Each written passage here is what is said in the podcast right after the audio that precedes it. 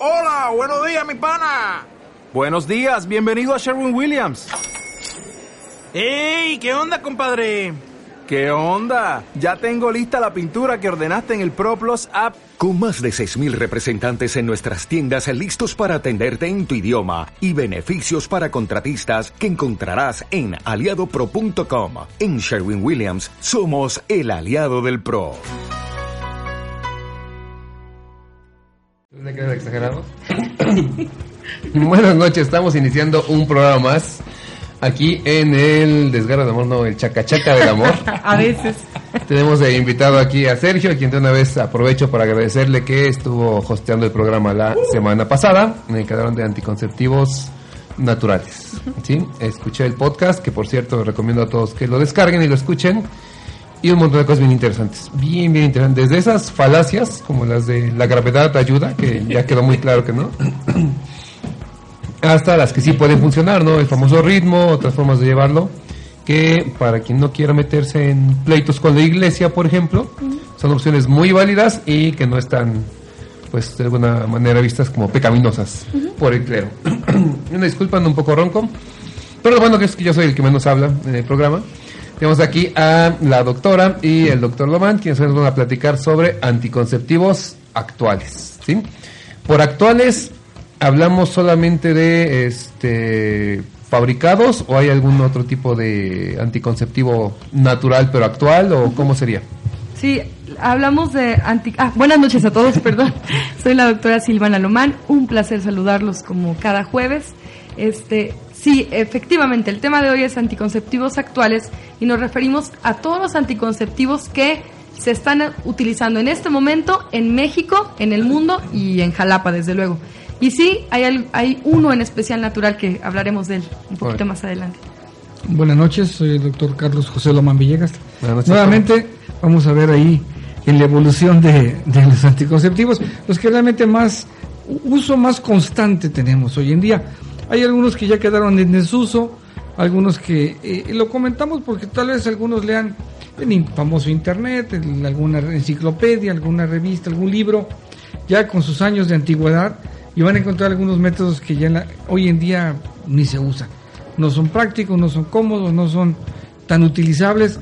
Estamos viviendo ya en el 2015, ya a mediados de 2015, eh, una situación muy especial en nuestra sociedad eh, no es igual la mujer de hoy en día, la pareja de hoy en día, la pareja de hace 20 años, hace 40 años. Eh, la, forma de, vida era muy diferente. La mujer anteriormente pues estar prácticamente en casita, cuidando hijos, y era otra forma de cuidar. Hoy en día la mujer, pues ya es muy difícil aquella que esté solamente en casa, ¿no? Con los hijos. Trabaja dentro, trabaja dentro y afuera de casa. Entonces eso también ha tenido una serie de cambios en este aspecto de la, de la sexualidad y en este aspecto de la anticoncepción. Así es, entonces para empezar, eh, si quieres empezamos con el anticonceptivo natural de uso actual, este se usa en la India y se llama NEEM. Aquí lo podemos pronunciar NEM, eh, me parece que se pronuncia en hindú NIM. Y es un anticonceptivo bastante utilizado y es natural, es a base de una planta y el porcentaje de efectividad en la India menciona el texto que leí, que es un texto que tiene sustento científico hindú, eh, que tiene una efectividad del 89%, me parece bastante efectivo. De Ahora, nada, diríamos. Sí, entonces no es tan efectivo como otros, pero es una opción natural que desafortunadamente no encontré información de esta planta aquí en nuestro país. Es probable que, que no la cultivemos aquí. O que se llame diferente.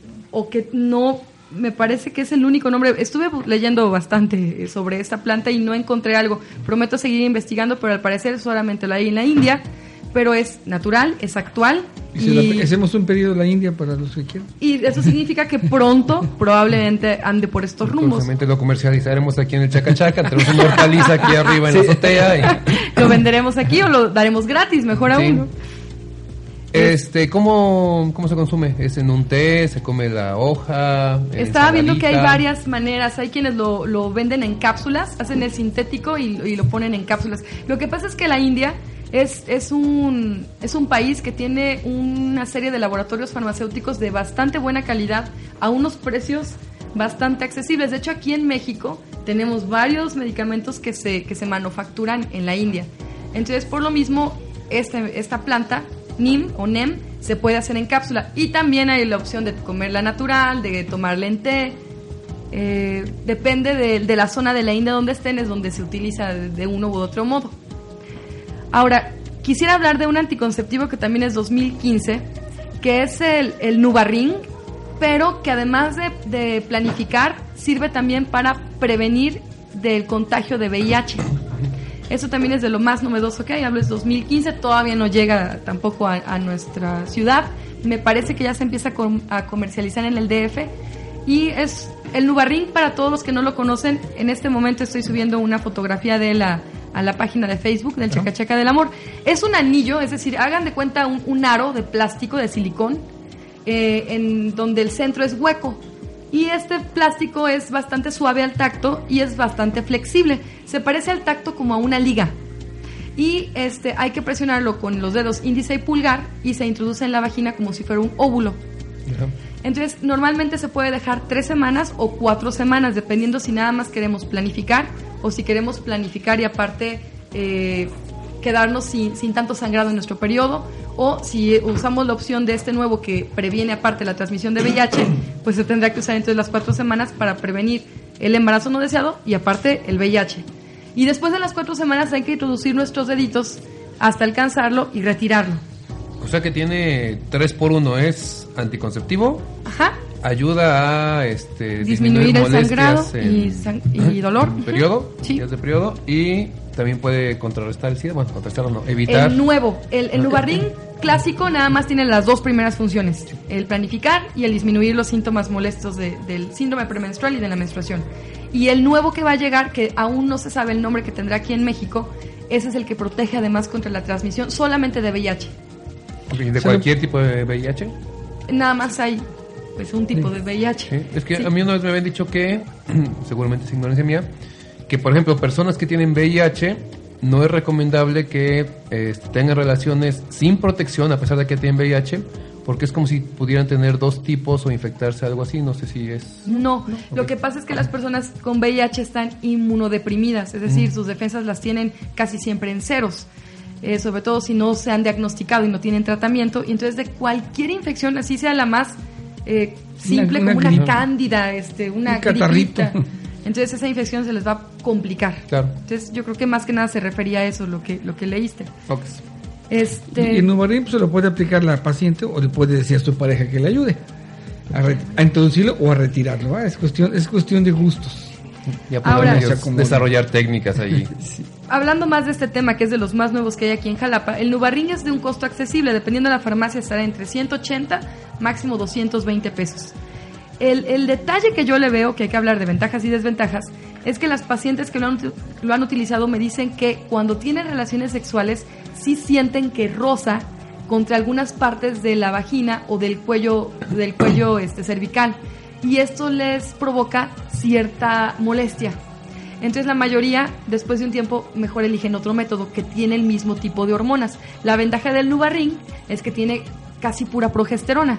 Y la ventaja de los anticonceptivos más actuales es esa, que así como el implante, el Claira, que ahorita vamos a hablar de ellos, y el Nuvaring tienen dosis más que nada de progesterona y eso hace que no tenga tantos efectos secundarios, hace que no cambie tanto el peso de la mujer, hace que no haya dolor de cabeza, que, que el periodo en lugar de ser más molesto sea menos incómodo. Entonces estas tendencias nuevas han logrado que con menos dosis de hormona, y este y con, con hormonas más este, fisiológicas, más naturales, por así llamarlas, se logra el control de la, de la natalidad. Entonces, eso es lo padre. Lo que sucede es que en un principio, cuando se descubren los estrógenos, y nosotros los sintéticos, sobre todo aquí en México, es una, una aportación mundial aquí de, de un médico mexicano ya por los 50. Andaban, andaban investigando en esa época cómo regularizar el ciclo menstrual. Entonces detectan y, descubren estos estrógenos, que es la principal función de controlar el ciclo menstrual. Se empieza a usar como un control, como un control del ciclo y descubren que sirvió como anticonceptivo. Entonces ya dejan de lado hacen a un lado el aspecto de control del ciclo y se enfoca más como anticonceptivo. Y se hace un boom a nivel mundial. Eso fue a principios de los 60. Entonces, las primeras dosis de estas pastillas eran dosis muy elevadas de estrógeno y un poco de... Al principio era puro estrógeno, luego se le añadió progesterona para hacerlo más fisiológico. Y eso se mantuvo pues muchos años. Por ahí salían unas pastillas como el exolutón, que se, recomendaba solamente en la lactancia. Pero eso fue allá por los ochentas. Ya en la actualidad dice, bueno, el estrógeno realmente es el villano de los anticonceptivos, el estrógeno, porque es el que va a causar más problemas cardíacos, circulatorios, tromboembolias. Entonces dijeron, bueno, si el problema es ese, vámonos con la progesterona. ¿Por qué no se usó progesterona, progestágenos anteriormente? Porque entonces el ciclo menstrual ya no era tan regular. Y como que había, hay una fijación en las personas que la regla debe ser exacta. No sé si ya tenga que ver lo del famoso ritmo, pero cuando la regla empieza a ser irregular, se espantan. Es natural, se espantan y cuando no se cuidan con nada y, hay retraso, pues se va a hacer un sustote. En el caso de estos anticonceptivos nuevos a base de progesterona, el ciclo menstrual va a estar muy irregular. Inclusive, eh, en el caso del implante, hay mujeres que llegan a menstruar, se, se los aplica y en tres años no menstruan. Y es lo máximo. Es algo genial. Tres años sin menstruar y no hay ninguna complicación por eso. Exactamente, eso, es lo que vamos. La, la, gente piensa, es que si no menstruo, ¿cómo voy? el día que me baje va a ser, un, río de sangre. Se va a ir acumulando todo. Exactamente, esas son las ideas. No, el, la progesterona evita esto. Y viene un sangrado normal. No hay problema, es por el medicamento. Hoy en día ya es más fácil que le entienda la mujer. En generaciones anteriores, aunque ya estaban estos progestágenos eh, solamente indicados en la etapa de lactancia, pues no se usaban mucho porque había ese desajuste. Hoy en día la mujer ya lo acepta más, que aunque la regla no sea, como que nos tiene un poco más de confianza cuando le explicamos este aspecto. Si es bajo anticonceptivos de progesterona y no hay menstruación exacta cada mes, no hay problema. Está la inyección, están las, están las pastillas, están el implante, hay un dispositivo intrauterino también con progestágenos. Se ha estado usando más progestágenos últimamente para quitarle lo malo del estrógeno, que sí, eso efectivamente causaba mucho daño. Sí, y bueno, aquí cabe mencionar esto, que no son efectos secundarios negativos de este tipo de anticonceptivos que serían los más actuales. Este, y vuelvo al tema, muchas mujeres piensan que el dejar de menstruar es una enfermedad se conoce en medicina como amenorrea. La amenorrea puede ser fisiológica, es decir, puede ser por causas que no tienen que ver con enfermedad o puede ser secundaria a, una enfermedad. Entonces, cuando una mujer tiene amenorrea, es decir, deja de reglar, hay que ir con el médico para ver qué está sucediendo. Siempre hay que hacer, dependiendo de la edad de la, paciente, pero casi siempre hay que hacer un papá y hay que hacer un ultrasonido pélvico. Si todo sale bien, puede ser que, la menorrea, es decir, el, cese de la menstruación, pueda ser nada más desde un problema hormonal causado por emociones, que es lo más común. De hecho, hay hasta un embarazo que se llama pseudociesis, que es un embarazo psicológico, donde la mujer deja de arreglar nueve meses, tiene trabajo de parto, esa sensación de contracciones uterinas y todo, y nunca hubo embarazo y nunca hubo nada. Todo fue emocional. No estamos diciendo que esté inventando, o sea, la mujer realmente siente y piensa que está embarazada. Pero a la hora de hacer pruebas de laboratorio y de hacer ultrasonido, nunca hubo embarazo. digo, yo tengo ya 37 años de médico. El ultrasonido realmente son estudios más recientes, digamos, ya más, comúnmente unos 20 años para acá, aquí en Jalapa. Antes de eso era, no era tan común. Entonces, en aquellos inicios de la medicina, sí nos tocamos con dos casos sí, concretamente de mujeres que juraban estar embarazadas, se inflaba el estómago. No había forma de hacer ultrasonido. La radiografía no es muy recomendable porque puede causar alteraciones. Sí, claro. A la hora que íbamos a hacer un tacto, no se deja, ah, es que me duele, es que no me deja. Entonces no podían revisar, pero insistían que tenía contracciones y realmente parecía un trabajo de parto normal. O sea, me tocó verlo en dos casos. Y uno de ellos inclusive se le hizo cesárea. Entonces, porque, o sea, los, los, residentes de aquella época, yo estoy de 20, en, mi internado, pues casi 40 años, entonces le, hacen, le hacemos, entré la cesárea y no había nada. El problema es dónde está mi bebé. Sí, claro. Sí, porque pues, aparte... El pues, trauma psicológico, ella, lo, ella lo vive como real. Esto ya no, esto ya en los últimos años no se ha presentado. ¿Por qué? Me dice doctora, estoy ultrasonido. De, de cajones, ultra, mínimo un ultrasonido. Y ahí se nota perfectamente si no, no es, es un estudio que no hace daño, es un estudio muy noble, no es, no es caro. Y entonces salimos de muchas dudas. Entonces este, esta enfermedad como pseudocías y este padecimiento realmente ya quedó como en la historia. Pero, no, no, espera, espera, quiero llegar a algo importante. Como de telenovela mexicana. Pero no tanto, por ejemplo, a mí en mi internado, bueno, tiene 11 años, no, no, tiene tantísimo tiempo, este, me tocó un caso en el SEM de una chica con pseudociasis, llegó aparentemente en trabajo de parto, parecía que así era, y en lo que se pasaba al, al área de ultrasonido, que no es tan rápido debido a la demanda tan grande de pacientes, pues todo el mundo pensaba que realmente venía en periodo expulsivo y todo. Hasta que se hizo el ultrasonido vimos que no había, que no había embarazo. Pero pero sigue sucediendo. O ya no llega a, ser de que se necesite una cesárea si se lleva bien el caso. Tengo otro ejemplo que, que, le mando saludos a mi paciente, por cierto. Ella llevaba amenorrea, es decir, llevaba sin reglar, más o menos como unos tres años. Y tenía una pareja estable con la que tenía relaciones sexuales y normalmente se cuidaban con el método del ritmo, que ya hablamos la, hace ocho días, que no es tan confiable. Y además, ella, por dejar de arreglar tres años, pues el último ultrasonido que se había hecho tenía seis meses y el doctor le dijo que lo más probable es que no pudiera embarazarse porque sus ovarios tenían varios quistes. Para no hacerles el cuento tan largo, la paciente me va a ver asustada porque siente dolor en el abdomen. Yo la veo y es un abdomen realmente plano, no tiene elevado el abdomen pero me llevo un ultrasonido de un día anterior porque en todos los meses que se había sentido rara, ningún médico le había mandado a hacer ultrasonido. Porque como en enero ya se lo habían hecho y estamos hablando del mes de agosto, pensaban que entonces todo estaba bien. Bueno, el ultrasonido reportaba que tenía un embarazo de 8 meses, 36 semanas de gestación. Entonces yo le dije, nunca tomó vitaminas, estuvo tomando medicamentos para colitis, para gastritis, para infección de vías urinarias, para muchas cosas porque ningún médico se le ocurrió que pudiera estar embarazada. Entonces, esta historia real me tocó el año pasado. Afortunadamente la bebé nació a la semana, no nos dio tiempo prácticamente de nada. Este, nació todo bien, afortunadamente. El impacto para la mamá fue muy grande porque dicen, una semana me enteré que estoy embarazada y que ya soy mamá. Entonces, son de microondas, son como de microondas. es lo actual. Es una sensación para ella bien extraña, para mí también lo fue. Y a lo que voy con este ejemplo es no confiarnos siempre, aunque tenga poquito que nos revisamos, si hay amenorrea, muy probablemente hay que repetir el estudio y hacer siempre una prueba de embarazo, este, ir con un doctor que sea muy completo para que no se nos escape ese tipo de detalles. Yo lo sospeché desde que fue conmigo y bueno, lo que, lo que lo corroboró es que llevaba el ultrasonido del día anterior donde se veía el bebé perfectamente formado. Entonces, bueno, esto sigue pasando. retomando lo de la menorrea. Entonces, si una paciente, si alguien de, las personas que nos escucha o la pareja de alguien que nos escucha lleva sin reglar más de tres meses, por favor tiene que ir al médico para hacerle, insisto, Papa Nicolau y ultrasonido abdominal.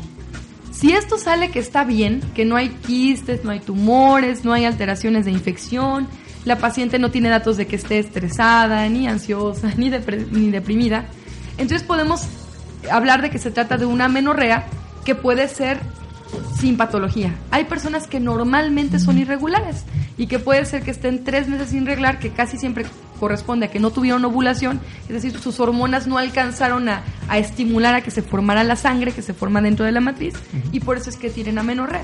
Entonces, para los que nos escuchan es esto, el no reglar no significa necesariamente que haya o una enfermedad o que haya embarazo. Pero sí es importante ver a un médico si tienes amenorrea. Claro, siempre. Y bueno, aquí entra lo otro de estos anticonceptivos. Siguen estando satanizados. Sí, tiene razón el doctor Loman en donde ya es menos. Pero por ejemplo, de 50 pacientes que me preguntan sobre el implante, yo creo que 30, es decir, más de la mitad, no se lo quieren poner porque causa amenorrea. Es decir, porque van a dejar de arreglar. La causa más común que me toca a mí es que me dicen que a dónde se va la sangre. O sea, toda la sangre que está ahí, ¿qué le pasa? Que antes le llamaban, pues es que yo me quedo como retenida. O, este, o esa sangre me va a infectar, me voy a morir. Entonces, son conceptos que, por la misma desinformación, se pasan de boca en boca y a mí me toca personas con grado de licenciatura en la ciudad de Jalapa que piensan que se quedan con la sangre adentro. Entonces, para todas esas personas que nos escuchan, si están planificando con alguno de estos métodos, con implante, con Claira, que es una píldora que es la mejor que hay hasta ahorita, este, con el Nubarring o con el Mirena, que es el dispositivo, es un DIU, pero con hormonas, más progesterona que estrógenos. Cualquiera de esos, a la mayoría de las mujeres les causa menorrea. La inyección también. Ah, la inyección. ¿Cuál es? Noristerat. El, el noristerat. Entonces, cualquiera que planifique con esos métodos, lo más probable es que deje de reglar. Pero eso no significa que tiene una enfermedad. O que esté embarazada. bueno. Porque tiene retraso. Ahora, si alguien usa alguno de estos métodos y este tiene menorrea, deja de arreglar, ¿cada cuánto es este recomendable que esté visitando a su doctor para que se dé cuenta y no pase como con esta paciente que tuviste? Es que depende del método. Eh, por eso hay que explicar muy bien. En el caso, por ejemplo, la pastilla, la claira, es cada mes. Entonces nada más se le dice, terminas un ciclo y al siguiente día empiezas el siguiente ciclo, o sea, no hay descanso. Las pastillas tienen que continuar. No importa que no te haya venido la regla, tú sigue, mientras la sigas tomando en forma, no, es muy difícil que llegue a haber embarazo. Pero muchas veces por las pláticas de las amigas o las comadritas, dice, no, este, no, no he trabajado, espérate, cinco días, es que esas eran recomendaciones de hace 30 años. Espérate que trabaje tu regla, cuenta los días y te la tomas. Eso hoy en día con estas pastillas no funciona. Igual puede pasar con el caso de la inyección. La inyección de esta neolisterat se puede ocupar cada dos meses o hasta cada tres meses y protege ese tiempo. Pero puede dejar de arreglar esos dos o tres meses. Entonces, están esperando que le venga la regla para volvérsela a poner, pues ya no, porque entonces puede volver a fallar. Entonces dice, se la va a poner el día 10 de, de, este mes y dentro de tres meses se la pone el día 10 y en tres meses. Mientras tenga esa, ese ritmo, esa secuencia, es difícil que haya un embarazo. Pero a veces por recomendaciones de las comadres o de las amigas, descuidan la indicación médica y entonces sí bien puede ocurrir un desajuste. Es en el caso de estos dos. En el caso del implante, no, como está ahí, ahí puesto, aplicado en el brazo, pues aunque venga retraso, no se lo pueden quitar. O el caso del dispositivo es lo mismo, como ya está insertado en, el útero, tampoco se lo pueden quitar. Pero sí, en el caso de la inyección y la pastilla, entonces sí puede haber este desajuste y la mujer puede confundirse y resulta que el embarazo donde pensaba que tenía dos meses pues no tenía nada se embarazó después entonces ante estas dudas mejor pregunten al médico pregunten oiga no me ha bajado aunque le hayamos explicado luego se les olvida porque pasan dos tres cuatro meses Oiga, ¿qué me dijo? Pues volvemos a explicar, no hay problema. O sea, no nos molesta volverles a explicar, porque sabemos que a veces están nerviosas en la consulta, se les explica, toman la, la receta, la indicación, se van y en pocas semanas se les olvida. Ahora, en cuanto a tu pregunta, sí, concreta, ¿cada cuánto se deben de revisar? Es cada año. Si no hubo, como dice el doctor Omar, si no hubo olvido en el caso del Claira de ninguna toma de pastilla, si usaron el anillo cervical cada cuatro semanas, cada cuatro semanas sin, sin olvidarse de, de cambiarlo ni, un, ni una sola semana, pues entonces una vez al año. Igual en el caso del implante, como es tan cómodo, por experiencia personal, yo llevo nueve años planificando con él y profesionalmente hablando llevo el mismo tiempo utilizándolo con mis pacientes, la verdad es que es un método muy, muy bueno porque es económico, es muy cómodo, no tiene prácticamente efectos secundarios más que el que deja uno de arreglar, pero es un efecto positivo. Este, no afecta la fertilidad, que es otro tema que tenemos que mencionar. Estos anticonceptivos, por lo mismo, por tener progesterona, en contraparte a, lo, a los anticonceptivos con estrógenos, la mayoría de las pacientes que, usó estrógenos sabe que tiene que esperar un tiempo después de tomarlos para poderse embarazar, porque hay un desajuste a nivel ovárico. Pero en el caso de la progesterona no sucede eso. Deja de producirse el endometrio, que es la capa que cada mes se recambia en caso de haber embarazo. Cuando utilizamos uno de estos anticonceptivos nuevos, que son a base de progesterona, entonces se deja de formar la capita que sangra cada mes. Y por eso es que no hay sangrado. No es porque se retenga, no es porque se reabsorba, no es porque salga todo de una vez, es, porque, porque, no se no forma, hay. no hay no que hay. sangrar. Pero en cuanto se deja de tomar ya sea la pastilla, en cuanto se retira el implante o en cuanto se olvida un día el anillo, un solo día, puede ser suficiente para que las 24 horas ya haya ovulación y ya empiece a crecer el endometrio. Entonces, una ventaja es que no va a haber infertilidad, la paciente se puede embarazar rapidísimo. Yo he tenido por lo menos unos seis casos de que se quitaron el implante hoy lunes y el viernes se embarazaron. La mayoría piensa que no, nos dicen, no, yo creo que el doctor exageró. Me lo han dicho las seis pacientes. Doctor, es que no le creí. Yo dije, ay, ¿cómo va a ser? Si no arreglé tres años, ¿cómo es que me voy a embarazar en una semana? Y mire, me embaracé. Pues, es que así es la ciencia. Es, no es que diga la doctora, es que eso, eso es ciencia. Son estudios científicos. Entonces, este, eh, esa es una ventaja. Las, las pacientes jóvenes, eh, por ejemplo, menores de, de 40 años, que aún no han tenido bebés, todos este tipo de, de, anticonceptivos los pueden usar y cuando quieran embarazarse los dejan de usar una semana y si no tienen ningún otro problema, se da el embarazo. Entonces es un, es un beneficio extra. Otro beneficio, lo, el uso controlado de hormonas a esta dosis baja, como el Claira, repito, que es una píldora. Ya publiqué en este momento fotografías del medicamento en nuestra página de Facebook, este, como el Nuvaring, como el implante, como el Noristerat, que es inyectado, y como el Mirena, que es el dispositivo de plástico con hormonas. Estos cinco disminuyen la probabilidad de tener problemas en la mama. Si yo ya tengo antes un tumor, no me los puedo poner. Pero si yo salí muy bien de mi exploración de mamas y toda mi exploración ginecológica estuvo bien, previene la formación de quistes y de adenomas en las mamas. Y a largo plazo está comprobado que también previene la descalcificación, es decir, disminuye la probabilidad de osteoporosis. Entonces, eh, cada vez hay más estudios. Yo, yo leo bastante acerca de, del implante porque yo lo uso. Entonces, bueno, quiero saber qué es lo que me puede suceder en vida futura. Y la verdad es que no he encontrado ningún efecto secundario negativo. Todo lo que he leído es positivo. O sea que bueno, bonito y barato los nuevos métodos. Pues sí, la verdad es que son precios bastante accesibles. Por ejemplo, nosotros, este, hay campañas gratuitas de implante. Ah, ese punto es importante mencionarlo. Eh, la mayoría de los médicos, saludos si nos están escuchando, del Seguro Social, del ISTE o de centros de salud, como saben que es muy bueno, casi siempre lo usan para ellos o familiares de ellos, lo cual es comprensible, o, pacientes que son frecuentes. Y desafortunadamente también introducen mucho miedo a las pacientes. He tenido muchos casos, yo creo que tú también. Eh, en donde llega la paciente y dice, es que el doctor del centro de salud me dijo que no porque iba a engordar.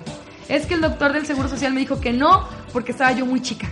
Es que el doctor del centro de salud me dijo que no porque hace daño, porque camina y se va al corazón. Camina y se va al corazón. Entonces, toda esta serie de... de... No, luego los pones sin anestesia. Nos ha tocado. Para que les duele, duele o sea, sí, sí, o sea aunque, corte, ¿no? aunque, es pequeñito, pero te, te, inyectan, es inyectar como un, hace cuenta como una, una, eh, de una pluma, ¿Mm? normal un bolígrafo, la refacción, ah. o sea, el, el, donde va la tinta, va la tinta sí. más o menos como de ese grueso, es el que se inyecta. Claro que es chiquitito, o sea, es como de eh, unos 3, 4 centímetros más o menos. Sí, pero se inyectan en, en, abajo de la piel, en el brazo, y si duele. Nosotros regularmente, nosotros siempre usamos anestesia, un poquito de anestesia para no lastimar. Claro. Pero allá en el sector de salud pues, no usan anestesia para, como para que Pero... sufran y digan, no, pues dolió horrible, no, no te lo pongas. Es una forma de ahuyentar a los pacientes. Triste. Porque no les cuesta trabajo ponerle unos 13, 4 centímetros de anestésico. O sea, ¿lo hacen para que no vayan más pacientes, como para ahorrar trabajo? ¿Es por eso? Entre ahorrar trabajo y... y es, es, algo muy velado. Es algo muy velado. El maltrato al paciente, el no, es como una norma, no es, es como una regla no escrita dentro del sector, dentro del, de las instituciones de, de salud aquí en México, en donde dicen, no, pues al paciente no te no hagas mucha amistad con el paciente, no le expliques mucho, ¿para qué? O sea, tú atiéndelo como médico sin ser grosero. Pero es una grosería, ¿no? Claro. Pero así es el sistema, así son las instituciones y todos están como que de acuerdo que así deben ser. No, pues qué mal. Sorprende, yo no lo hubiera esperado. O sea, yo pensé que había un, este, no sé, alguna finalidad más profunda y macabra, pero si es nada más como por dejadez y, y hay mucha deshumanización. O sea, es eh, una parte es esa, la otra es la preferencia, te digo, como no son baratos este y no regalan tantos, entonces pues me lo quedo para mí, para mi esposa, para mi hija, para mi prima, para entonces no hay. O sea, la demanda es mucha y no alcanza. So, el precio máximo, eh, si lo compran en algún lugar, una farmacia donde lo tengan, pues están como 3.500 más la aplicación Más del la médico, aplicación. por ejemplo, con um, colegas ginecólogos está como entre 4.000 y 4.500 pesos. Ya todo. Sí, Sí, por con tres años. Si sacamos la cuenta por tres años, saldría más barato que estar comprando, por ejemplo, pastillas anticonceptivas en ese mismo periodo. Hasta condones también. Digo, para que Sí. Bueno, Sí. depende. Depende cuántos uses en una noche. Digo, digo, Eh, nosotros lo tenemos muy económico. Con nosotros ahorita está en 1800 porque lo compramos directamente a la fábrica de Puebla. Entonces, quien quiera contactarnos, con muchísimo gusto lo aplicamos. Es muy fácil, no duele absolutamente nada si se aplica de manera correcta.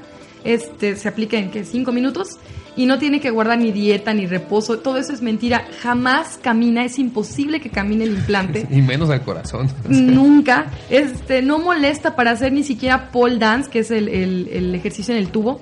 Este, no molesta para cargar al bebé. Le, te digo, es que he tenido tantas historias que me han contado. La semana pasada llegó una paciente mía que, que quiero mucho, que le mando saludos, muy asustada porque llegaron dos casos al SEM. Ella trabaja ahí, en donde tuvieron que operar a una de ellas porque el implante lo tenía casi en la mama. Entonces ella dice, yo, pues platicaban que le había caminado. No, ya me enteré bien. Resulta que el doctor de, de un centro de salud, de un lugar que no voy a mencionar, se lo puso en la mama, casi. Entonces ahí fue error del médico, no supo ni siquiera cómo aplicárselo. Desde luego que no se lo podían quitar y tuvieron que intervenirla. Pero estos son casos que si van con un profesional de salud que sabe acerca de esto, no tiene por qué pasar. y la otra chica fue porque se lo pusieron en la pierna. Entonces, aguas con eso, chicas. Si alguien en un centro de salud, una enfermera, un conocido, porque a veces ni es, ni es médico, es un conocido, les quiere poner el implante, no se dejen. El implante solamente se pone en la parte interna del brazo en un lugar que todos tenemos que se llama canal bicipital, que es un espacio entre dos músculos, es, una, es un espacio que todos tenemos, no hay que hacer un hoyo, me explico, es un espacio que ahí está. Entonces nada más se, coloca de manera bastante gentil, eh, subcutáneo, es decir, siempre se debe de sentir con la mano, queda tan superficial que lo palpamos y no debe de doler. Esa es la verdad, no molesta y no camina, insisto. Sí, está sorprendente todo eso. Este, vamos a un corte, tengo ya como tres preguntas ahí que me están surgiendo bastante interesantes, al menos para mí. Y regresamos para seguir platicando sobre anticonceptivos actuales. Este, para los que nos escuchan, por favor, eh, pues háblenle a todos los que sepan que les interesa el tema. No importa si estás planificando, si tienes hijas, hijos que sepan también sobre esto. nietos, que tengas, nietos. Todas las opciones que, este, que tengas, bueno, está a la mano. Y recuerden que este programa queda siempre grabado como un podcast porque es, como siempre, interesantísimo. Vamos con una canción y regresamos a seguir platicando aquí con los doctores. Otros, porque el laboratorio, como somos sexólogos, Estamos de vuelta. Tengo algunas preguntas. Una de ellas es, pensando yo como padre, no lo soy, pero si fuera padre, después de escuchar esto, padre de párroco no me lo han probado, pero este ¿Qué pasa o a qué edad, pensando en que yo tuviera una hija pequeña, hablamos de que últimamente desde los 12, 14 años ya empieza a tener vida sexual, este, ¿puedo a esa edad llevar a mi hija a que le pongan el implante? ¿Es legalmente viable? No estoy este, transgrediendo ninguna ley o algo así. Porque muchas veces el problema es que pues, ya llega la hija a los 14 años y estaba con el novio, ya lo hablamos, no pensaron mucho, no planificaron, les ganó el amor y de pronto llega embarazada con esto yo estaría evitando que haya un embarazo no deseado. Entonces, si hay esta opción para niñas, para menores de edad, no hay ningún problema por la edad. La recomendación del implante es aplicarse en mayores de 16 años. Ahora, si es una chica que empezó ya su vida sexual antes, entonces primero hay que platicar con ella, porque le empezó antes. Si no hay manera de que la chica cambie su manera de pensar y está convencida de, de seguir con, teniendo relaciones sexuales, sí se puede aplicar, no es ilegal. Lo que no se recomienda es si lleva menos de tres años desde que empezó su menstruación, es decir, desde que tuvo su menarca. Entonces, por ejemplo, si la chica empezó a arreglar a los 12 años, por lo menos que se espere a los 15, tres años, porque es el tiempo que tarda más o menos en empezar a funcionar los ovarios de una manera, ¿cómo le podemos decir? Rítmica. Cíclica. Entonces, sí se puede, pero lo ideal es después de los 16 y lo más ideal después de los 18. Ok, estoy más que nada por eso, ¿no? Porque si de pronto, este, pues ya hay muchos padres que no esperaban que su hija se embarazara y Ahora, suele ser en esas épocas. Este, hablamos ya un poco más a fondo del Nubarrín, que dijimos que es este anillo flexible de silicón que se pone cada mes. El precio varía entre 180 y 200, y 200 pesos y 220 pesos al mes. Entonces, hablamos de que cada mes tiene que comprarlo no se reutiliza, no es que se lo quita, lo lava y se lo vuelve a poner porque ya no tiene hormonas y no le va a servir. Hablando del Claira, el Claira es una pastilla que llegó a México en noviembre del 2000, 2012 o 2013. 2012. Es nuevo. Y este tiene, tiene grandes ventajas. Puse una, una foto en, en, el Facebook en donde se ve todo lo que contiene. Es un método anticonceptivo que tiene incluso vitaminas, ácido fólico. está muy completo. La verdad es que no me parece tan caro. Eh, normalmente cuesta entre 280 y 400 pesos. Varía mucho dependiendo de la farmacia. Nosotros, por ser sexólogos, eh, Sharing Plug, que es el, el, un gol, que es el, este, el laboratorio encargado de esto, nos, nos da a veces este, la posibilidad de dar emplayados. Entonces la paciente llega con el original y a veces se les apoya por parte del laboratorio con otro. Pero esto es este, llevando un control con nosotros.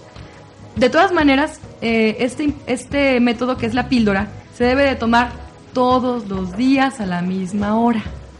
Como insisto, como es un progestágeno, si se olvida un día, ya mis posibilidades de embarazo aumentaron, más de un 50%. Y luego nos dice la paciente, bueno, supongamos que hoy es miércoles y en la mañana me di cuenta que no me lo tomé el martes, que me tocaba a las 9 de la noche. ¿Qué hago? Tomárselo en ese momento, a las 10 de la mañana que se dio cuenta. Y a las 10 de la noche del miércoles, volvérselo a tomar, como estaba ya normalmente. Supongamos que se le olvida y se da cuenta el miércoles a las 10 de la noche que no se tomó la del martes a las 10 de la noche en ese momento se tendrá que tomar la del martes y la del miércoles. Las dos. Supongamos que es jueves y se da cuenta que se le olvidó martes, miércoles y le toca la del jueves, que suspende el anticonceptivo porque ya no le sirvió que cambie de método o que, o que se abstenga. que se aguante unos días. No que venga su periodo.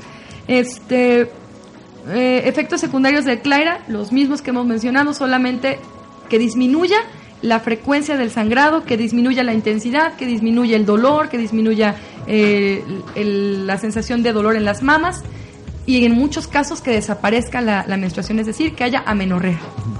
Eh, efectos secundarios negativos, hasta ahorita no hay reportados ni siquiera cambios de peso, ni cefalea, ni... De hecho había... Manchas. Nada, había como un reporte de esto, pero se descartó que fuera por el Claira. Entonces el Claira, ya puse foto, es muy buen método.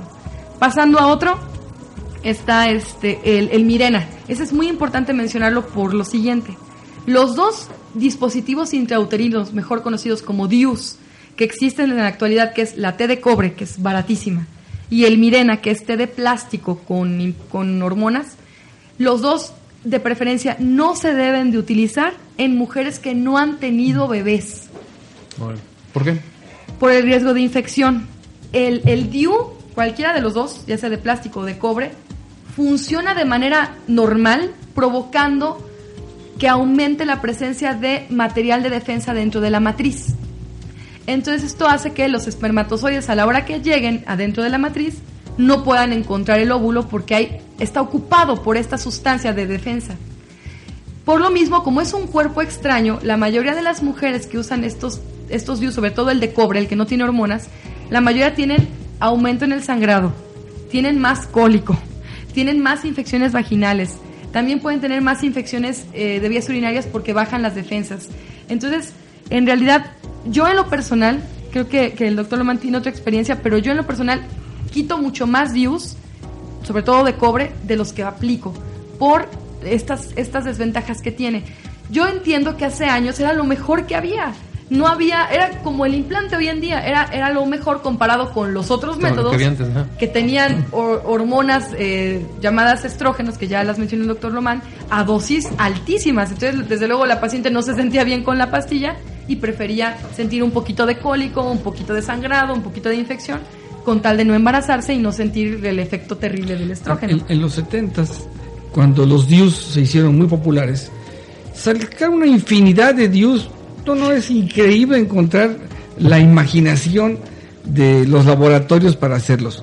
Los que se estaban usando más era uno que se llamaba el Dalcon, escudo de Dalcon, Dalcon Shields, que me tocó a mí en mis inicios de, médico, a operar, no sé, tres, cuatro mujeres a la semana para extraérselos porque se encarnaba en el músculo de la matriz.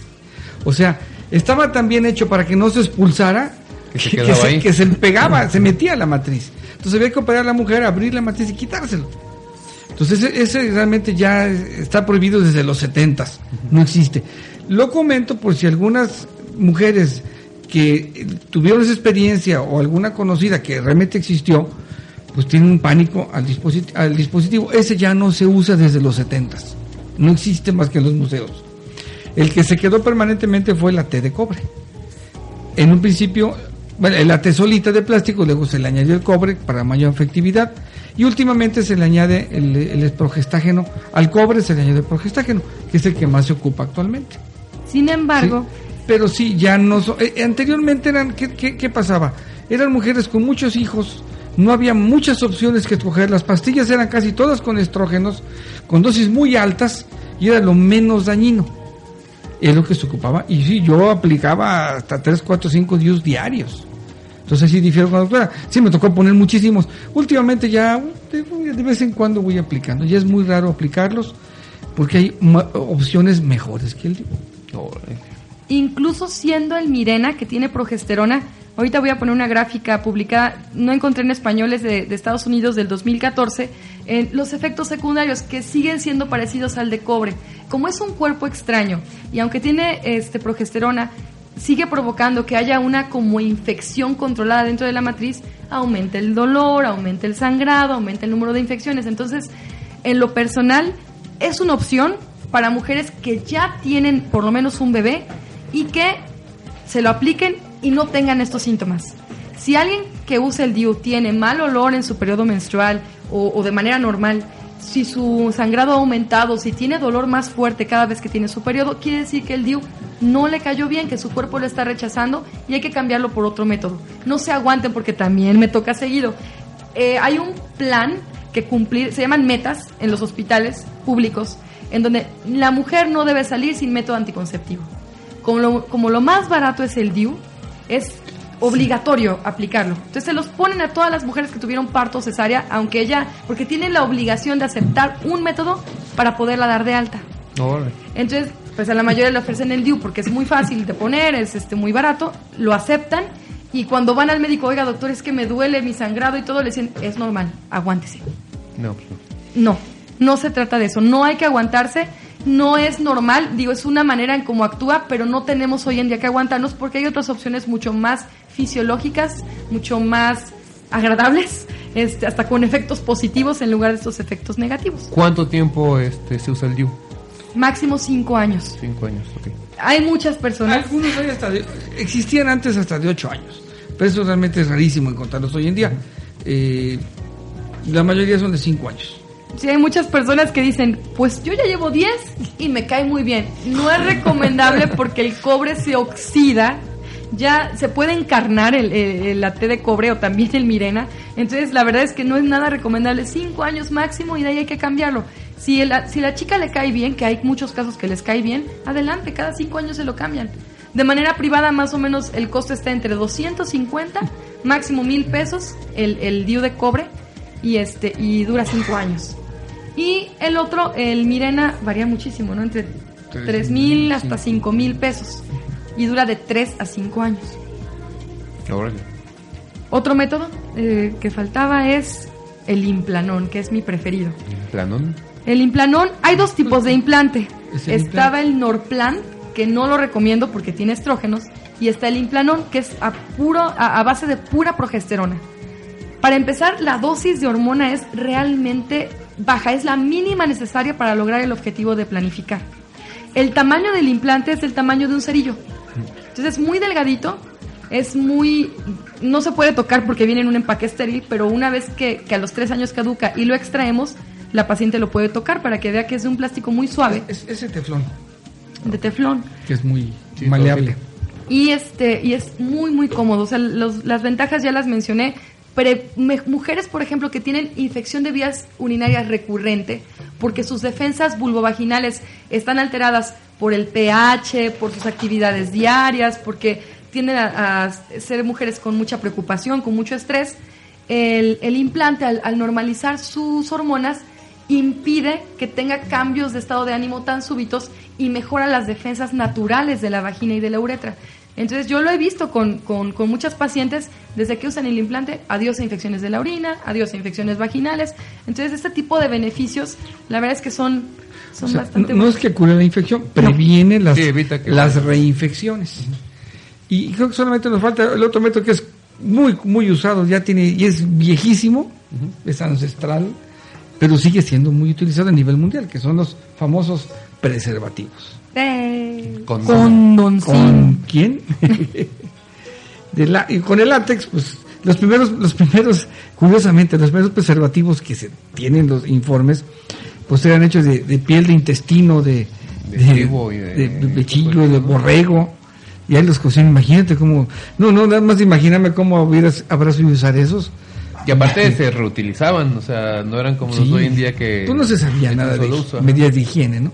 Pero bueno, eso es la historia. Hoy en día pues son desechables.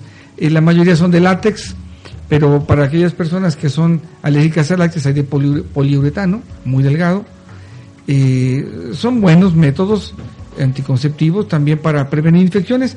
Eh, nada más no se recomienda su uso constante porque tanto el látex como el poliuretano, si se usa muy seguido, por ejemplo, diario, dos, tres veces al día, algunos que están muy, muy este, lujuriosos, pues en, un mes el pobre pene va a estar todo mal y la vagina también. Porque quieras o no, este cuerpo sí va la- va a afectar. Eh, el látex, usar guantes diarios, también acá uno con las manos mal.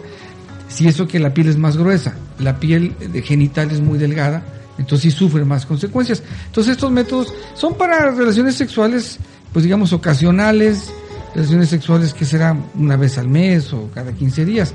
Pero una pareja que tiene relaciones más frecuentes, no es recomendable este método. ¿sí? Porque puede- causa eh, infecciones, causa lastimaduras, irritaciones, y pues es, es, es muy fácil que, eh, como explicamos la semana pasada, pues el condón no va a ayudar tanto a... O sea, se, debe aplicar desde el momento en que hay la erección. Y luego, pues, si se pone cuando hay la erección y se van a eyacular rápidamente, pues está bien. Pero si lo ponen y el jugueteo sexual es más prolongado, el látex se va a romper. No va a aguantar tanta fricción durante tantos minutos. Esto es para el momento. Entonces, como se les ha roto a algunas parejas, entonces solamente lo aplican a la hora de la eyaculación. Mientras están jugando o hay penetración sin preservativo y puede haber embarazo. Ya se Entonces, platicó la semana pasada. eso lo comentábamos. Entonces, si se va a usar el preservativo solamente en relaciones ocasionales o cuando queremos prevenir alguna infección, no conocemos con quién estamos, que sucede muy frecuentemente, entonces más vale que lo usen. Pero así como un anticonceptivo cotidiano con pareja, no es lo más recomendable. Y aquí quiero mencionar algo. Eh, habla- siempre hemos mencionado que la sexualidad no nada más es sexo, la sexualidad tiene que ver con la parte social, con la parte emocional, con la parte filosófica, Afectiva. eh, efectiva, así es, este, religiosa, todo lo que hemos mencionado en, en nuestros programas. Entonces, eh, el momento de la relación sexual, el hecho de que nuestra piel esté en contacto con la piel de la, pareja es sumamente agradable.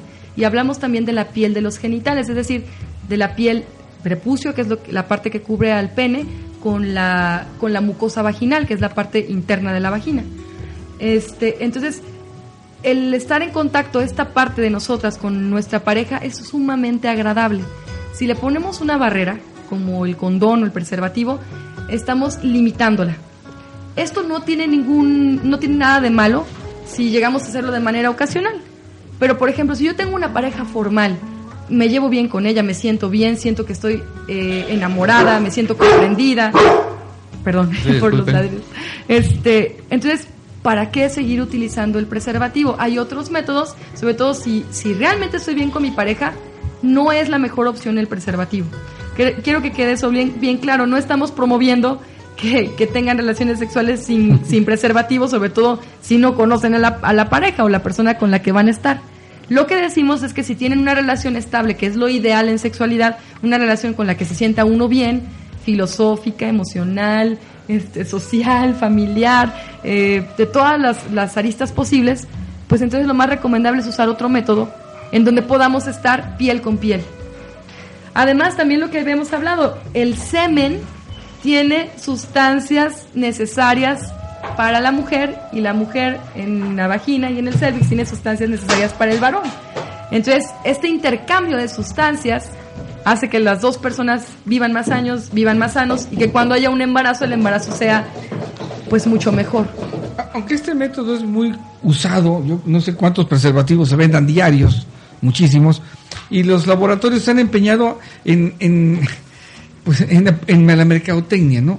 Que el preservativo para dar más placer, y el preservativo con puntitos de látex, y el preservativo de olores y de sabores. O sea, la mercadotecnia es tremenda sobre este aspecto, pero como la doctora dice, pues más que ese aspecto que sea más placentero el, el preservativo, el placer lo se lo da a la pareja, o sea, estar en contacto con la pareja que uno desea, que uno ama, que uno quiere, ese es el placer mayor.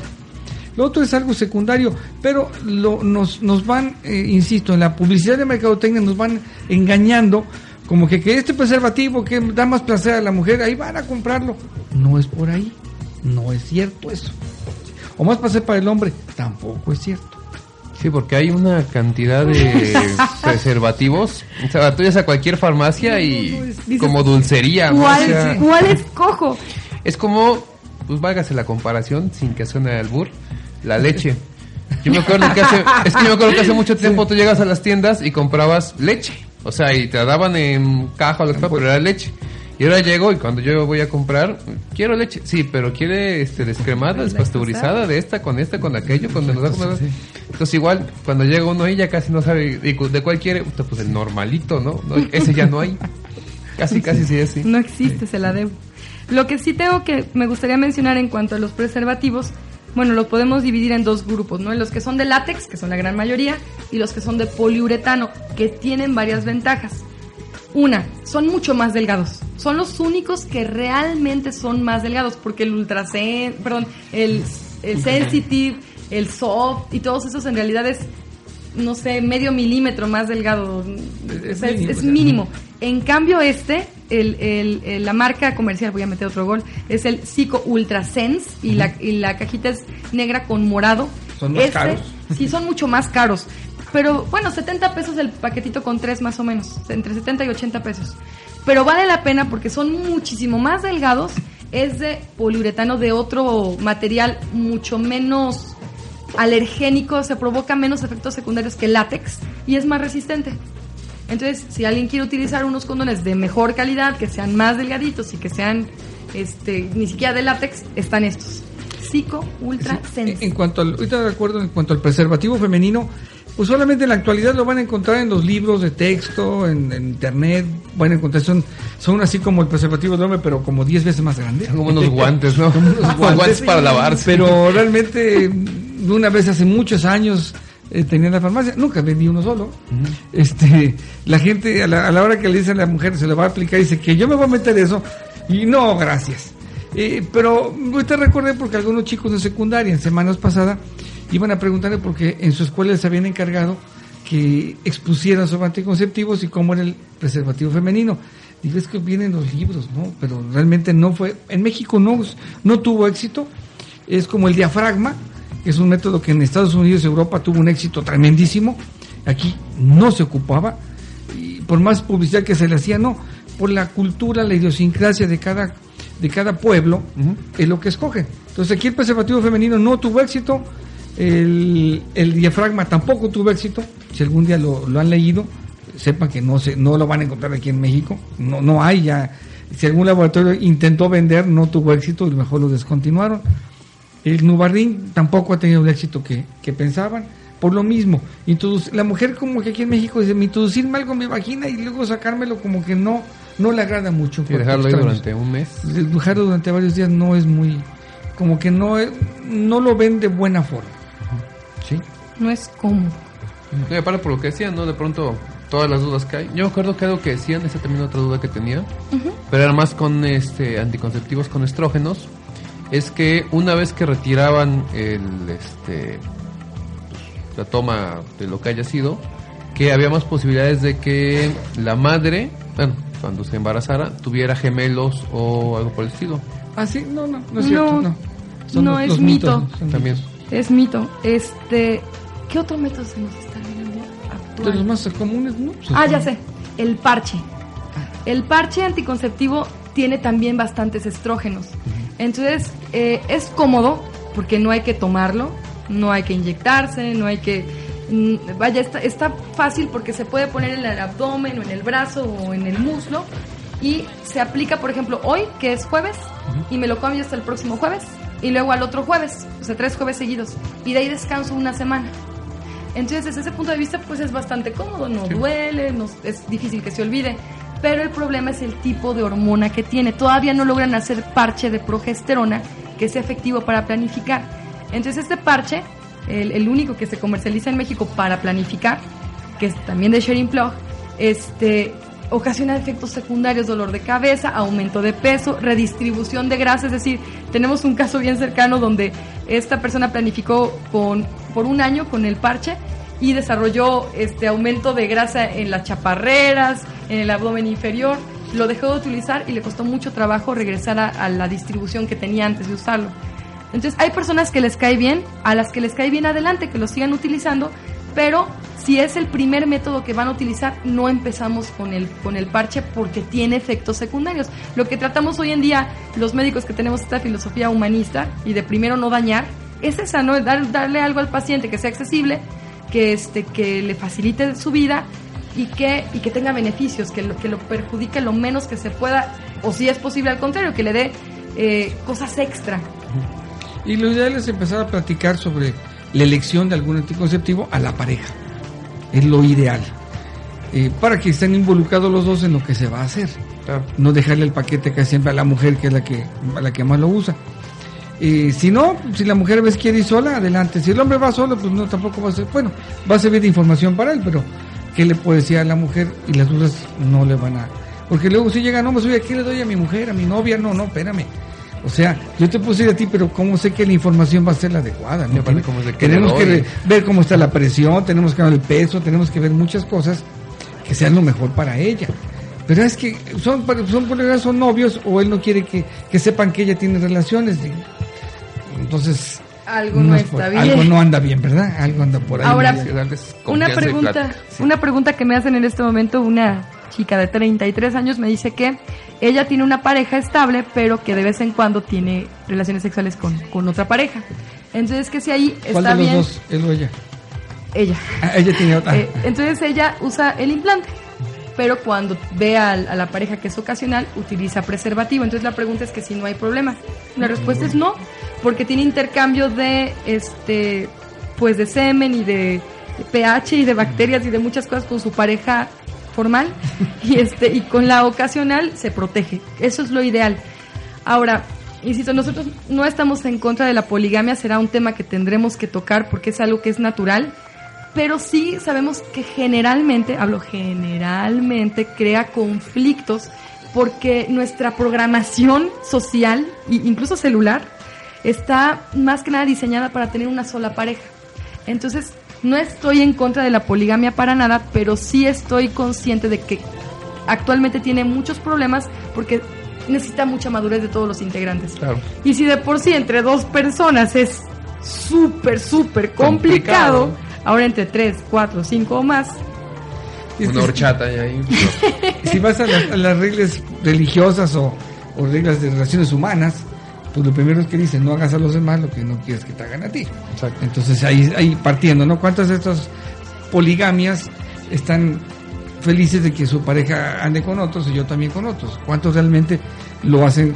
Cuando existe ese amor, como que no es tan fácil compartirlo, ¿no? Sí, una poligamia consciente no es lo mismo que la poligamia porque no se han enterado los demás, ¿verdad? Es la que no se vale definitivamente. esa es infidelidad, esa ya tiene otro nombre. Es otra cosa. Bueno, de hecho, quiero corregir, eh, saludos por favor a nuestro gran amigo, este, el filósofo Rodrigo. Este, él, él hacía una aclaración. Mm, El nombre correcto no es poligamia, sino es poliamor. Entonces, en, en sexualidad hablamos más que nada de poliamor. La poligamia sí, veni- sí vendría siendo como infidelidad. Entonces, bueno, será otro tema que es bastante interesante. Muy interesante. Faltan dos métodos que quisiera mencionar, los inyectables. La gran mayoría son con estrógenos, pero hay uno muy bueno y también bien económico que es el Noristerat, que tiene progesterona y poca cantidad de estrógenos. ¿no?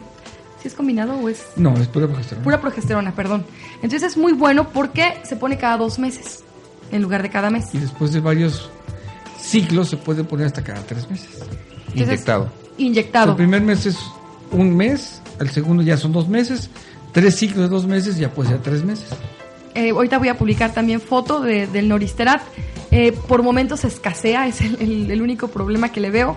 Pero también por la, por la por la fórmula que tiene de, progestágeno, eh, los efectos son los mismos que los anteriores. Entonces la, la chica deja de tener su regla, tiene amenorrea o disminuye su sangrado y con menos dolor.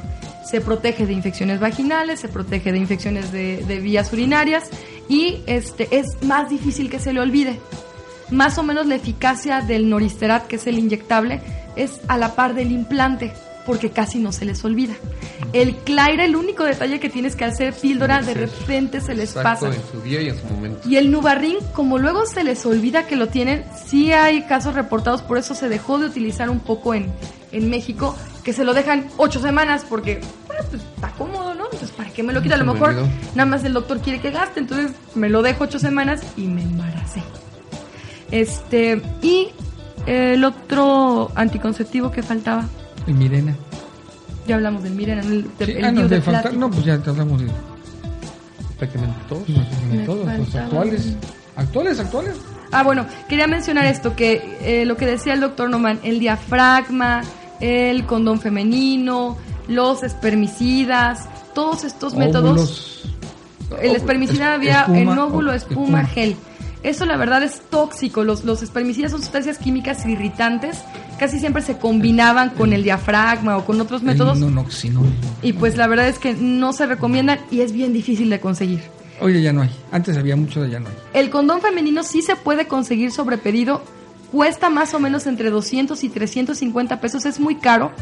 La ventaja que yo le veo es que se puede poner en la mañana. Por ejemplo, yo me baño, me baño a las 6 de la mañana, me lo pongo es muy grande, voy a subir fotos también. Hay que introducirlo bien y cubre la vulva. Lo, lo, bueno de este método es que es el único que previene realmente el contagio de virus del papiloma humano porque cubre, cubre por completo la vulva. Pero es como, yo me puse uno una vez a ver, no, es que parece un parche de, como una media, o sea, como sensual, sensual. no, es sexy, se siente uno nada. suda porque un calcetín de látex, ¿no? Con un aro ahí así. Ay, no, es este, es muy chistoso. Es como si usaras bikini con un saco, con un abrigo. sí, la verdad es no enseña el cuerpo y está todo abrigado. Ajá, es así como, ¿qué tienes ahí? ¿Eso qué es? De plástico ahí pegado. Pero bueno, personas, por ejemplo, que saben que están en riesgo de, contagiarse del virus del papiloma humano, pues vale la pena utilizarlo y sí lo venden. ¿Y es de un uso también? Es de un solo uso, es muy caro porque imagínate, 250 pesos al día. ¿Y que no lo uses? Y que, ¿Y que me duele la cabeza ese día, no hombre, pues. Entonces, ah, ya me acordé. Y el otro método actual que quiero mencionar, que quiero aclarar la diferencia, es un método anticonceptivo de emergencia, no es un método de planificación familiar. El tema de hoy es anticonceptivos actuales y por eso entra en el, en el tema, pero no es para planificar. Y es el método anticonceptivo de emergencia, llamada la píldora del otro día. Hay muchas marcas hoy en día, está Glanique, está Post Day, está este... Ahorita, ahorita me acuerdo de... Hay muchísimas marcas. FEM, este, bueno, son muchas. El punto es que este método es de emergencia de hecho, en los primeros años fue muy controvertido su uso porque decían que era abortivo. En términos estrictos no es abortivo. Lo que hace es que no impide la fecundación. Lo que impide es que esa, fecundación, es decir, esa unión de óvulo con esperma, se implante, es decir, se, se inserte en la matriz. Nosotros a los, los médicos le llamamos embarazo no a la fecundación, no a que el óvulo se junte con el esperma, sino a que se implante en la matriz. Entonces lo que hace este, este método anticonceptivo de emergencia es evitar que se implante para que no haya embarazo. Pero el, el porcentaje de efectividad es solo del 70% cuando mucho. Por eso es que es de emergencia. Eh, si lo usan como método para, para planificar, no van a tener buenos resultados. Ahí sí va a haber un descontrol hormonal porque son estrógenos. Este, y la paciente generalmente se siente bastante mal. Por una vez que se utilice realmente no hay problema, pero si lo usan como eh, cada tercer día, una vez a la semana, eh, es bastante, sí tiene muchos efectos secundarios no buenos. Y, a las personas que lo hagan les, les recomendamos por favor que lo dejen de hacer y aparte les sale bastante caro imagínate gastarte 70 pesos cada tres días o una vez a la semana mejor entonces usar el Claira o el Mirena o este o el Implanón que es el que yo en lo personal más recomiendo. Y por los riesgos. El Loristerat hay muchos más métodos. Ok son las 11 con 10, así que vamos a terminar, pero este, antes como una pregunta general, o quisiera dejarlo claro al público que nos escucha. Si alguien de los que nos escuchan quiere tomar alguno de estos métodos, ¿qué debe hacer? Es decir, voy a la farmacia y lo pido, obviamente no. Hay que hacer este alguna cita con un doctor o qué es lo que tiene que hacer. ¿Cuál sería eh, los pasos a seguir para que pueda llevar planificación con estos métodos? Número uno, anotarlos. De ahorita los que escucharon, ¿cuáles les llamaron la atención por su estilo de vida? Si no es por el nombre, mínimo por cómo funciona, ¿no? Pueden acudir al podcast o a la página y ahí voy a ponerte todos los que hablamos el día de hoy. Entonces decir, bueno, es que me dijeron de, de un implante o de un chip que va en el brazo y que Así con eso va a entender el doctor. O esa pastilla nueva que se toma este, todos los días y me protege. O la inyección que es primero cada mes y luego cada dos meses y luego cada tres meses. Entonces con estos nombres de los anticonceptivos ir con un médico forzosamente porque repito, antes de aplicar cualquier método, incluso el condón, lo recomendable es un ultrasonido, exploración de mamas, que me, había faltado hace rato, y el papá Nicolau, si ya tengo vida sexual activa.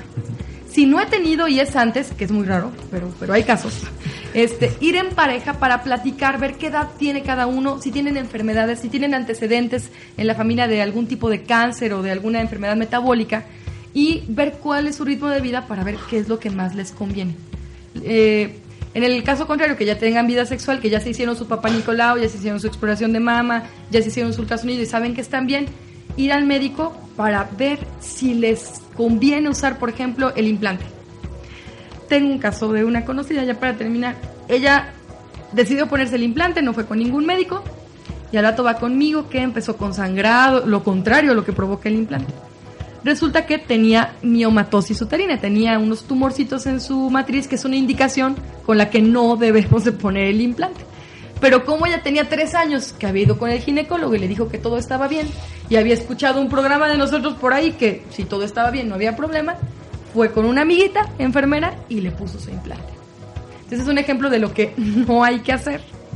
Tenemos que ir en ese momento con el médico y él nos dirá si sí o si no.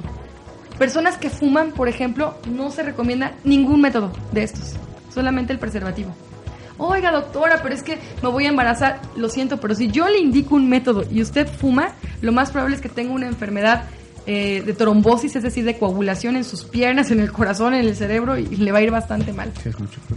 Entonces, hay personas que se han enojado, este, de, pero es que ¿por qué no me lo da? Porque éticamente no es bueno, le estoy ocasionando daño. Y te puedes morir prácticamente. Sí, entonces sí hay algunas condiciones como esto del tabaquismo en donde no se puede combinar con el método. Aquí lo ideal es decir, bueno, me quiero embarazar o quiero dejar de fumar. pues no me quiero embarazar, tengo que dejar de fumar para poder planificar. Ok, bueno que comentes eso porque no, no me lo sí, imaginé. hay cosas que... Sí, eso son muchísimas. Y por eso tienen que hablar con Los un estudios van evolucionando cada vez más y más. O sea, no es igual la información que teníamos hace 30 años, hace 20, a la información actual. Y esto va a seguir cambiando. Van a surgir nuevos estudios, van a surgir nuevas, eh, nuevas cosas. Yo recuerdo cuando el implanón, que fue el primer implante, se empezó a, estudiar. En esa época la doctora todavía ni nacía. Yo viví en Ciudad Juárez, en una clínica de planificación familiar eh, privada, acción civil. Cuando nos llega la invitación, en Juárez, Ciudad Juárez fue una de las tres ciudades en el mundo donde se empezó a estudiar ya en, seres humanos el implante. Y nos nos tocó iniciar ese estudio hace 35 años más o menos. Pero se vino a conocer pues hasta el año 2000 más o menos, 2005. O sea, tiene 10, 15 años, cuando mucho, que a nivel mundial ya se, se está usando. Te hablo que hace 35 años empezó el estudio, tardó más de 20 años para darse ya al público. Tenía estudios muy importantes donde eran tan, tan efectivos como hoy en día se está haciendo. Entonces, o sea, un método no sale de un día para otro, son años de estudio y se y siguen estudiando. Eh, están buscando, eh, pues, eh, los, chinos han buscado hace muchos años encontrar una, unas pastillas anticonceptivas para hombre. No se ha podido hacerlo completamente. Veían ellos, por ejemplo, que en el algodón había un hongo, el gocipol llamado. Ese hongo, curiosamente, a los, a los varones que cultivaban el algodón en esos campos, pues tenían menos hijos sin usar anticonceptivos. Entonces, al parecer, eso funcionaría. Y se han dedicado a estudiarlo, pero no, no ha habido nada en concreto, ¿no? También el hongo, el Ganoderma lucidum, una de las subespecies del Ganoderma lucidum, porque hay muchísimas, también parece ser que en el hombre inhibe la producción de espermatozoides. sin ser maligno. Sin ser maligno. El problema es que hay unos que son venenosos, otros que son tóxicos para el corazón y entonces eh, no se ha podido todavía sintetizar una pastilla anticonceptiva para el varón que se asegura. Ya está cerca. pero todavía no. en un futuro. Bueno, al menos aquí en el programa conocimos varios de los métodos actuales que pueden funcionar en la mujer. En el hombre esperemos un poco más. Pues actualmente nada más la vasectomía. Pues Con dos tabiques. es bien barata. Con un machetito. ok, pues vamos a, ir ya. Muchas gracias, como siempre, por estar aquí. Este, les recordamos a los que escuchan que este programa queda este ¿Todavía hay algo más, perdón? No, ah, no, no, nada, estamos planeando el siguiente tema, perdón. Este, les recordamos que este programa queda como podcast para que lo escuchen. Si llegaste tarde a escucharlo, estuvo muy interesante. Entonces te recomiendo que en unos días está ya este, en la página, lo publicamos, de ahí lo pueden descargar y escuchar. Eh, compártelo con otras personas, sabes de alguien que está tratando de planificar, que tiene dudas sobre los métodos de planificación o en este caso los anticonceptivos, bueno, compártelo para que conozca un poco más. También aclarar que, bueno, tenemos una hora para platicar de esto, entonces es imposible que vayamos a profundidad. Siempre es importante que lo que escuches aquí lo corrobores, veas a tu doctor, no lo tomes así como decíamos de irte a la farmacia y comprarlo porque yo escuché un programa, no, ya se dijo, sí tiene que hacerse de una manera este, metódica, checa lo que hay, investiga, ve a tu doctor, un doctor real, no algún amigo que receta nada más porque su mamá algún día lo usó o su novia algún día lo usó. Y ya de ahí toma tus decisiones de manera inteligente. La idea del programa siempre es el poder comunicar más sobre esta parte de sexualidad, que ustedes conozcan más, pero bueno, siempre queda el que ustedes tomen la mejor decisión, informar. Este, doctora, doctor, ¿de qué es el siguiente programa? ¿Dónde nos podemos encontrar? ¿Algún otro comentario? pues eh, estamos pensando empezar a hablar de cosas interesantes como algunas enfermedades de transmisión sexual, de las comunes, algunas que realmente ya ni existen y no han existido, nunca me ha tocado ver algún linfogranuloma venéreo esos que vienen en los libros, no en mi vida lo he visto. Pero sí, hay muchas cosas que sí hemos visto muy comúnmente y muy, muy diario, y esas sí vale la pena informarlas. Y vamos a hablar sobre enfermedad de transmisión sexual para la próxima semana. Reales y actuales. Reales y actuales. Eh, mi nombre, Carlos José Román Villegas, eh, me encuentran en el 810-0138, ahí en la unidad médica Arboledas. Un saludo con mucho cariño y mucho amor a mi queridísima esposa, que por cierto no me dijo hace ocho días si se quería casar conmigo otra vez, me estoy acordando. No te dio respuesta. No me dio respuesta. Le voy a decir otra Tendremos que ir con mariachi, no hay otra. Yo creo que vamos a tener que ir otra vez. Y saludos a mi hija Paulina y a mi hijo Juan Pablo, a mi nieto Kabir, si está escuchando, y este y a todo el público, mis amigos y pacientes que tengan buena noche. Nos vemos el próximo jueves. Un saludo y un abrazo para allá. Y yo soy la doctora Silvana Lomán. Me encuentran en Médica Sakura en el teléfono 186-2572. En nuestras redes sociales es en el Facebook, el Chacachaca del Amor. En Twitter es arroba chacachaca del amor. Y el correo electrónico el chacachaca del amor outlook.com. Y bueno, este, un saludo muy, muy grande a, todas mis amigas y amigos que nos escuchan en diferentes partes de la República y del mundo. Eh, muchos saludos a, mis pacientes que se encargan de escuchar puntualmente el programa con sus parejas. Hoy en día eso es, eso es muy, muy útil. Y, este, y pues un saludo a mi querida mami y a... Si alguien se me olvida, por favor, discúlpenme, que ya saben que los saludos no es mi fuerte. Siempre nos atropellamos al final con los saludos. Pero bueno, muchas gracias, gracias a todos los que escucharon este programa, a los que lo escuchan también este, de manera diferida a través de los podcasts. Recuerden que ya mencionó la doctora las formas de contactarnos para sugerencias, dudas, no se hacen consultas este, a través de internet, pero sí podemos apoyarlos en cualquier duda que tengan o para que platiquemos sobre algún tema que les interesa ver, de actualidad, de importancia o que no sea tan actual pero que sea importante, interesante, aquí lo platicamos. Entonces se trata este programa. Muchas gracias, nos estamos viendo el siguiente jueves en punto de las 10. Es la cita aquí para escuchar el otro programa del Chaca Chaca el Amor con enfermedades de transmisión sexual. Aguas con Buenas noches. Buenas noches, saludos. Buenas noches.